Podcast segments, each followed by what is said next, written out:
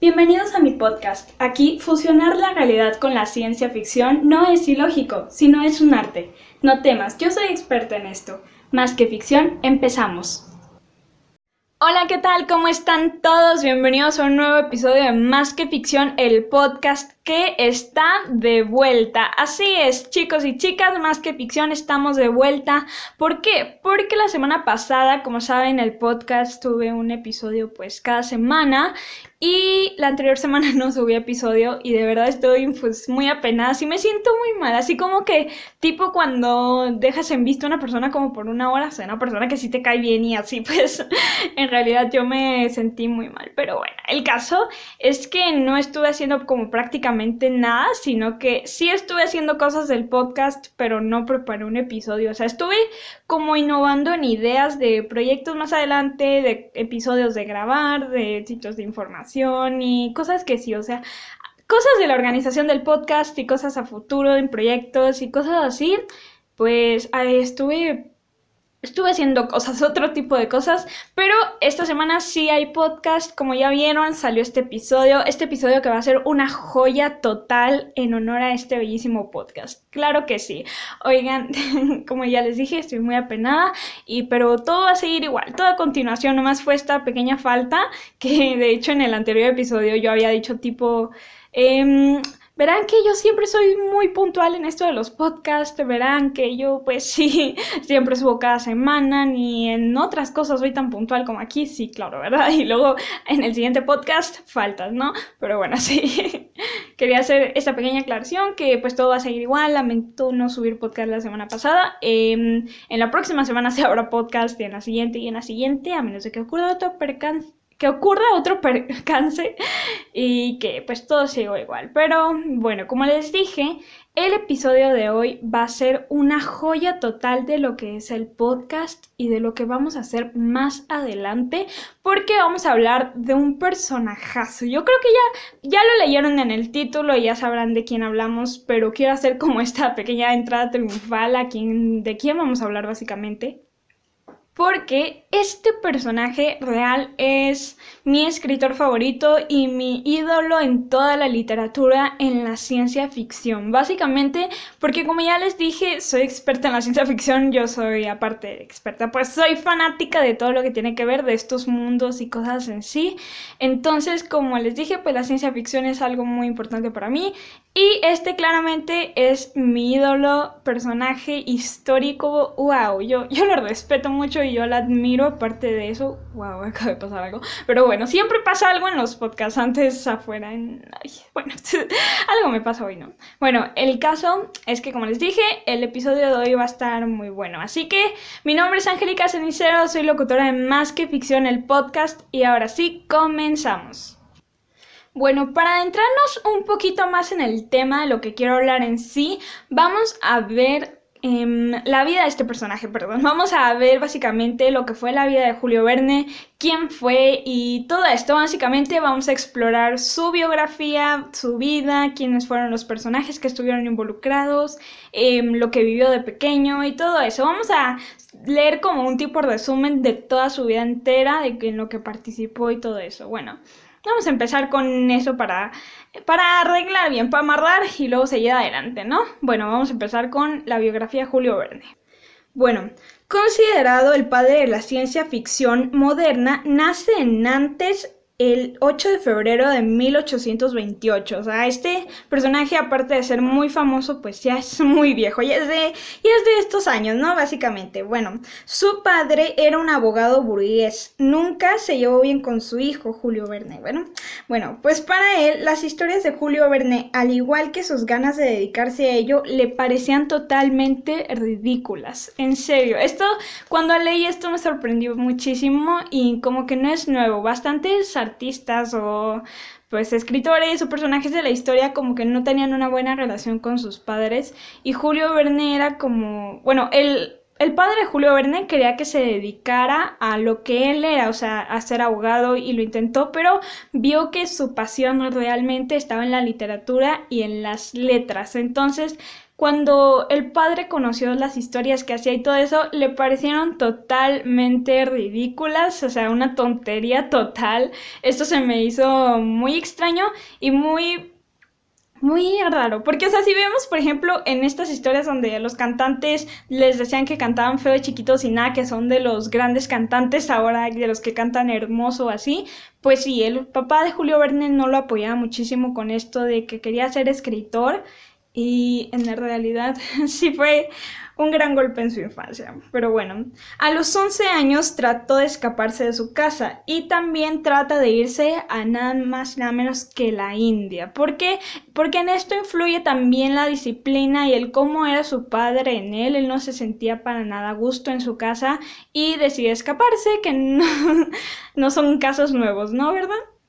Bueno, por suerte y para suerte de muchos de nosotros, sus lectores, bueno, es atrapado por sus padres, quienes lo hacen jurar que solo viajará en su imaginación y a través de la fantasía. Así es, porque le sacó de tal susto y así que solo les permitió, que solo le permitieron a Julio Verne viajar a través de su imaginación y su fantasía. Y en todos estos viajes de ciencia ficción fue donde nacen sus libros y sus historias literarias y todo eso. Pero bueno, vamos a conocer un poquito más de lo que hizo después de esto. Bueno, más tarde, o sea, unos años después, obviamente viajó a París para convertirse en un profesional de letras, en el escritor famoso que todos conocemos hoy en día. Bueno, a pesar de que siempre tuvo la oportunidad de volver a Nantes, él siempre se negó. recuerden que Nantes era el lugar donde pues él vivía, básicamente con su padre y todo eso. Bueno, una de las razones por las que él es reconocido en este mundo y pues en la historia básicamente es porque predijo en sus historias muchísimos inventos de sus en sus libros básicamente muchísimos inventos desde viajes al espacio, submarinos, hechos científicos históricos, aire acondicionado, etcétera. Todo esto lo llegó a mencionar en sus libros y básicamente tiempo después se convirtió en una realidad, en algo que sí existía y que claramente ahora son como normal en, nuestra, en nuestro presente.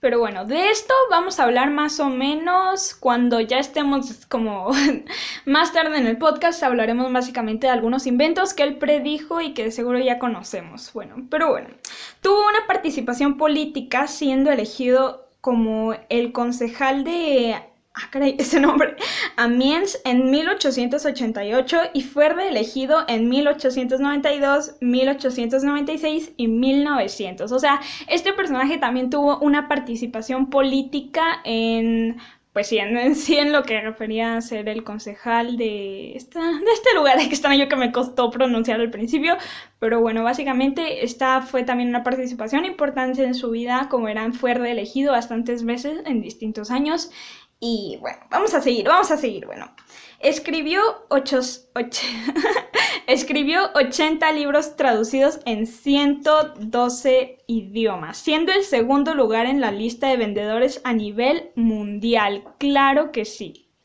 Y todos estos libros son básicamente a lo largo de su vida. A lo largo de su vida escribió estos 80 libros traducidos a 112 idiomas y así es como llegan a nosotros sus queridos lectores. Pero bueno, y pues aquí viene lo triste de la historia que yo creo que ya sabemos todos a lo que me refiero. Y es que así como sus historias, esta pues tiene un final y es que en el 24 de marzo de 1905, él falleció a causa de la diabetes, básicamente. Em, pues sí, esto digamos que fue una tragedia, pero pues esto pasó hace muchísimo, es, es claro que pues se, pues se murió, ¿no? El caso es que sí, sí, fue un personaje muy importante. Pero bueno, ahora les daré como una opinión general mía de toda su historia, básicamente. Y es que, pues en realidad sí se me hace como muy muy impresionante. Esta palabra siempre la utilizo. Si ponen atención a cómo hablo en los podcasts, verán o en los episodios, verán que yo utilizo mucho la palabra impresionante y es que él realmente es impresionante. ¿Por qué lo dices? dirán, ¿lo dices solamente porque es tu escritor favorito? No, básicamente lo digo porque, o sea, si vemos toda su historia, todo lo que tuvo que vivir con su padre a los 11 años, si él hubiera renunciado, si él hubiera dicho, ok, si mi papá dice no me dedica a las letras, no lo haré, no hubiéramos tenido todas estas historias que él nos escribió, todos sus viajes a través de su mente que él tuvo, que nos trajeron esas increíbles historias. Yo digo que básicamente es impresionante. Es como una historia. Es, la historia de su vida parece una historia contada por él mismo. No sé si me entienden. Como verán, pues todos somos escritores de nuestra propia historia y pues él escribió la suya muy bien y está muy interesante básicamente. Entonces podemos ver pues que a partir de un niño de 11 años que pues no se llevaba muy bien con su padre, cómo se convirtió en un personaje histórico que predijo el futuro y tipo así, pues es realmente algo muy difícil de creer, pero muy bueno, básicamente. Y digamos, y sí, a mí me encanta, básicamente. Pero ahora vamos a mencionarles algunas, bueno, vamos, les voy a mencionar algunas obras que él mismo escribió. Y como verán, no les voy a mencionar las 80, pero sí les voy a mencionar algunas de las más famosas y que claramente, pues a lo mejor conoces tú por ahí, ¿no? Bueno, entre estas obras están Cinco semanas en globo, La isla misteriosa, Viaje al centro de la Tierra, que de estas dos últimas, de La isla misteriosa y Viaje al centro de la Tierra, hay básicamente películas, por si no las leíste o te da hueva leerlas, no te tienes que perder de estas historias de estas historias básicamente porque em, la isla misteriosa tiene una historia que se llama el viaje 2. Bueno, o sea, el viaje 2 ocurre en la isla misteriosa y el viaje al centro de la Tierra es una... también tiene una película y se las recomiendo no solamente porque soy fan de Julio Verne, sino porque claramente son películas muy buenas. Imagínense, sacar todo esto de un libro a una película es realmente impresionante. Bueno, de la Tierra a la Luna, Los hijos del capitán Grant, 20.000 leguas de viaje submarino, Miguel Strogoff, que ahí les va un dato interesante, que Miguel Strogoff, o sea, hay un libro de Miguel Strogoff que es el que yo tengo y fue la fuente principal para crear este episodio del podcast, porque viene pues la biografía de Julio Verne escrita detrás y pues básicamente sus obras más famosas y tuvo una participación excelente en el podcast, básicamente, en el episodio. Entonces, pues bueno, El faro del fin del mundo que fue hecha en el año de su muerte, en 1905. Creo que esta fue una de sus últimas obras, claramente, porque pues en ese año se murió. Y bueno, básicamente estas fueron sus obras y no, me está faltando una y es La Vuelta al Mundo en 80 días, que yo creo que si no hemos leído alguna de estas, al menos la conocemos o hemos oído o hemos escuchado hablar de ella, de ella, de ella por claramente pues este fanatismo que tienen sus historias y a mí realmente me encantan porque, o sea, básicamente podemos ver a los personajes vivos, experiencias, sus pasados y básicamente todo esto. Como les dije, el libro de Miguel Strogoff, todos tienen como esa pequeña rasgo de emoción, acción, pero todo corriendo como en un escenario del pasado, como vemos que pues Julio Verne no es como muy moderno en sí, pues todo ocurre como en un escenario pues clásico así, son novelas que no te puedes perder, así, así te la pongo, son supernovelas que no te las puedes perder. Pero bueno, ahora vamos a hablarles, les voy a hablar, ya van varias veces que hablo así como en si fuéramos varios, pero no. Yo, su queridísima podcaster, vamos a hablar de, voy a hablarles de las visiones futuristas que tuvo Julio Verne y que tiempo después se hicieron de realidad. Estos inventos de los que él habló, que pronto se inventaron, así básicamente. Y es que como ya les mencioné cuando estuvimos hablando de su biografía y de su vida, él tuvo muchas visiones futuristas de cosas que escribía en sus libros o en sus historias que eran mencionadas y que claramente poco después se crearon en la vida real. Y como fueron tantas, vamos a les voy a contar nomás tres que yo creo que se me hicieron las más impresionantes, pero vamos a ver. ¿Qué es el Internet o la red de comunicaciones? Obviamente él no la mencionó como el Internet en sus, en sus novelas, básicamente, no las mencionó con otro tono. Aquí vienen. Verne escribió en la novela París en el siglo XX y lo describe como un telégrafo mundial, o sea, tipo así, un telégrafo mundial que servía para pues como una red de comunicaciones para comunicar información y transistirse y nada que tiempo después, años después, se creó el bellísimo Internet del que todos estamos pegados al Internet, a la tecnología que nos arrastra ello. De hecho, gracias al Internet estás oyendo este podcast. Entonces, Julio Verne lo mencionó y hoy en día está aquí con nosotros, básicamente y es también la fotografía en el fondo del mar. Y es que este hecho fue mencionado en 20.000 leguas de viaje submarino y donde en una parte de la historia se fotografía el mar desde el Nautilus. Se ve en una imagen de la parte del libro y él lo menciona. Y claramente pues de algún lado tienen que salir todas las fotografías que tenemos del mar, si buscamos el fondo del mar en Google o así, pues esto antes no existía porque pues claramente, o sea, no vas a sumergir tu cámara al mar, no pues. Tienen sus maneras básicamente y Julio Verne lo mencionó en uno de sus libros. No estoy diciendo que él lo inventó, pero lo mencionó en sus libros y tiempo después alguien más lo inventó y lo hizo realidad. Y por último, algo que tuvo una buena participación en su vida, que es el globo aerostático. Y esto, pues, como ya les mencioné en las novelas que él escribió, sale en cinco semanas en globo. Básicamente, este mm, hecho fue conocido más en la vida de Julio Verne que mencionado. O sea, sí fue mencionado en un libro, pero sucedió en la vida de Julio Verne. Pues cuando él conoció a Dumas hijo, quien era el un pionero de la fotografía aérea, este, esta persona, este pionero, contagió a Julio Verne por este fanatismo de los globos, de esta manera de volar flotando, o sea, volar en un globo aerostático. Esto antes no existía y dirán, todo esto que nos acabas de mencionar ya existe, pero vean qué tanto futuro estamos viviendo ahorita mismo, que todo eso que se nos hace normal antes para la gente era como, wow, es el futuro, no inventes.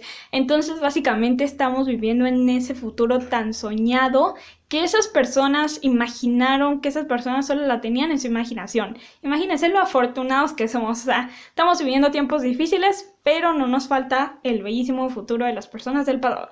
Bueno, ahora vamos a hablar de el hijo de Julio Verne, quien este más como un dato que como una parte importante. Es como Sí, es un dato básico de lo que sucedió en uno de sus libros ahora que estamos hablando de hechos de sus grandiosas obras. Y es que este hecho se me hizo como muy, ¿cómo se dice? Muy cruel de parte de Julio Verne. O sea, no sé cómo lo tomó su hijo, a lo mejor nomás lo hizo para él, pero bueno. Michel Verne. Bueno, en Un Capitán de 15 años, que también es una obra de pues este autor, el, protagonista de nombre Dick Sand es lo opuesto a Michel Verne.